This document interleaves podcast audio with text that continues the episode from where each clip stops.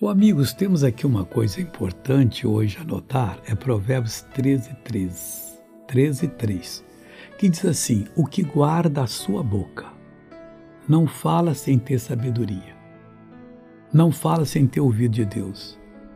O que acontece com ele? Ele conserva a alma dele. Deus está falando com você. Agora, a pessoa que muito abre os lábios tem perturbação, porque ela não quer ser envergonhada, ela quer encontrar desculpa para tudo. Às vezes a pessoa pergunta: Você sabia disso? É, sabia. Não sabia coisa nenhuma. Pela resposta, vê que não. Abre muitos lábios, aí vai ter perturbação. Seja essa pessoa que guarda sua boca para conservar sua alma e para se livrar da, da perturbação, não abra os seus lábios. Agora eu quero orar, Pai eu clamo por essa pessoa que ora comigo. Eu tenho certeza que o Senhor vai abençoar. Eu não aceito mal nessa pessoa.